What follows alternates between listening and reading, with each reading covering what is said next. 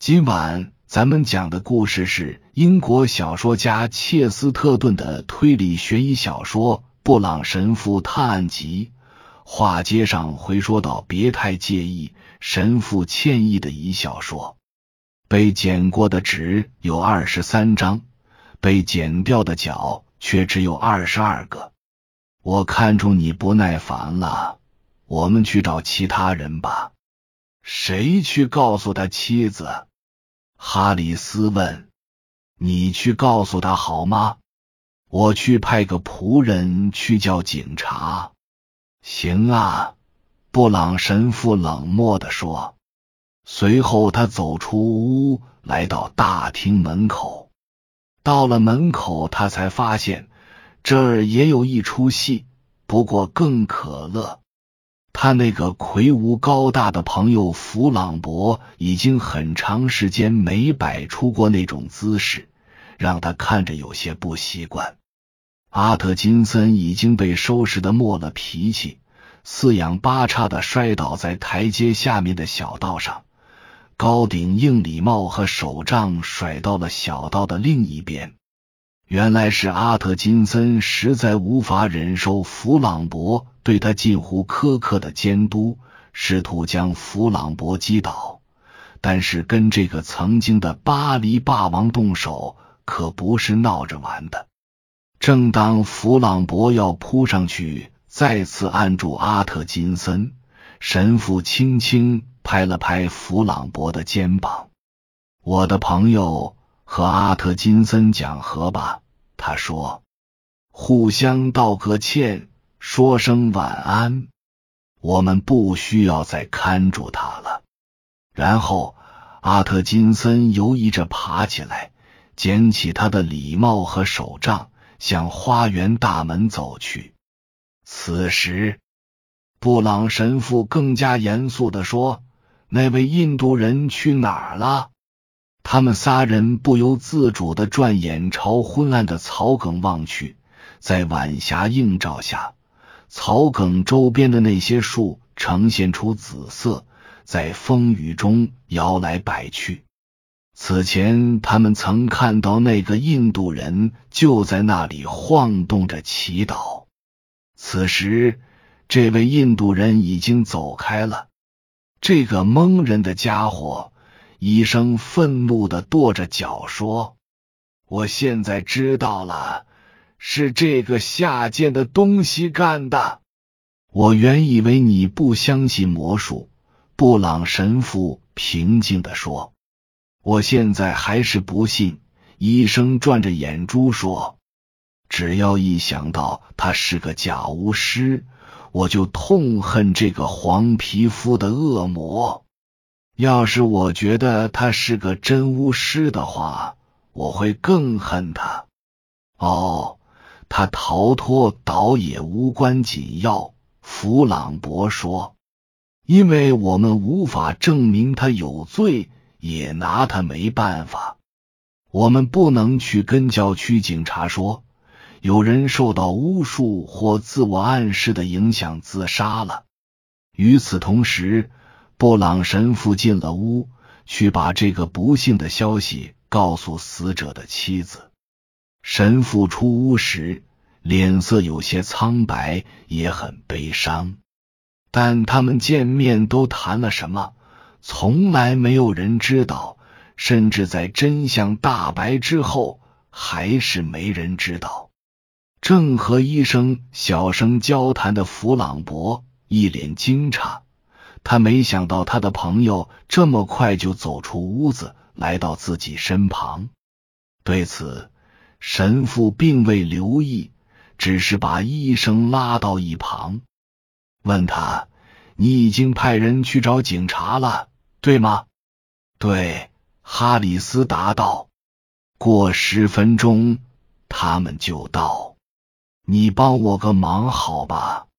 神父不动声色的问道：“实话告诉你，我收集了不少稀奇的案件，这些案件都存在类似这个印度人的情况，不能写进警方的案情报告中。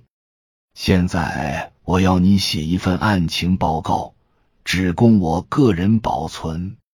神父严肃而坚定的盯着医生的脸说：“我在想，你了解这个案子的部分细节，但你觉得不便明说。我的职业和你的一样，都需要保密，所以我绝对不会对外泄露你写的任何内容。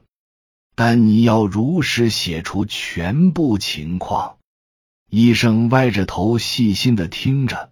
又盯着神父的脸看了一会儿，然后说道：“好吧。”便走进书房，随手关上了门。弗朗博布朗神父说：“阳台下面有个长椅，淋不着雨，我们可以去那儿抽烟。在这个世界上，你是我唯一的朋友，我想要和你聊聊，或者也许不用说什么，就一起坐坐。”他们舒适的坐在走廊长椅上，布朗神父一反常态，接过了弗朗博给他的优质雪茄，一口接着一口慢悠悠的抽雪茄，沉默不语。于是大师小敲打着顶棚，噼啪作响。我的朋友神父终于开了口。这是一件非常诡异的案子，非常诡异，我也觉得很诡异。弗朗博回答说，声音有些颤抖。你说他诡异，我也说他诡异。布朗神父说，然而我们的意思截然相反。现代人常将两个不同的概念混为一谈，说到神秘的事物。往往带有两层含义：一是说它不可思议，一是说它具有复杂性。而奇迹的含义就简单的多。奇迹令人感到惊异，但它简单明了。正因为是奇迹，它才简单。它直接源自上帝或者魔鬼。而不是间接来自自然或人类的意志。现在，你的意思是指这件案子不可思议，因为它很神奇，因为它是由一位邪恶的印度人用巫术造成的。你要明白，我并不是说不存在心灵或恶魔的因素，只有上帝和魔鬼才知道。什么样的环境会诱发人们犯下奇怪的罪行？但就当前而言，我的看法是这样的：假如这件事如你所说是纯粹的巫术所为，那么它就是不可思议的；但那样的话，它并不神秘，也就是说，它并不复杂。奇迹的特征就是神秘性。但它发生的方式很简单。现在看来，这件事发生的方式绝对不简单。远方闷雷轰轰，本已减弱的暴风雨似乎又暗流汹涌，要卷土重来。布朗神父抖落雪茄上的烟灰，接着说：“这件案子具有扭曲、丑恶和复杂的特征。”既非源于天堂，也不属于地狱。正如人们知道一只蜗牛爬过会留下扭曲的踪迹，我也了解一个人留下的扭曲足迹。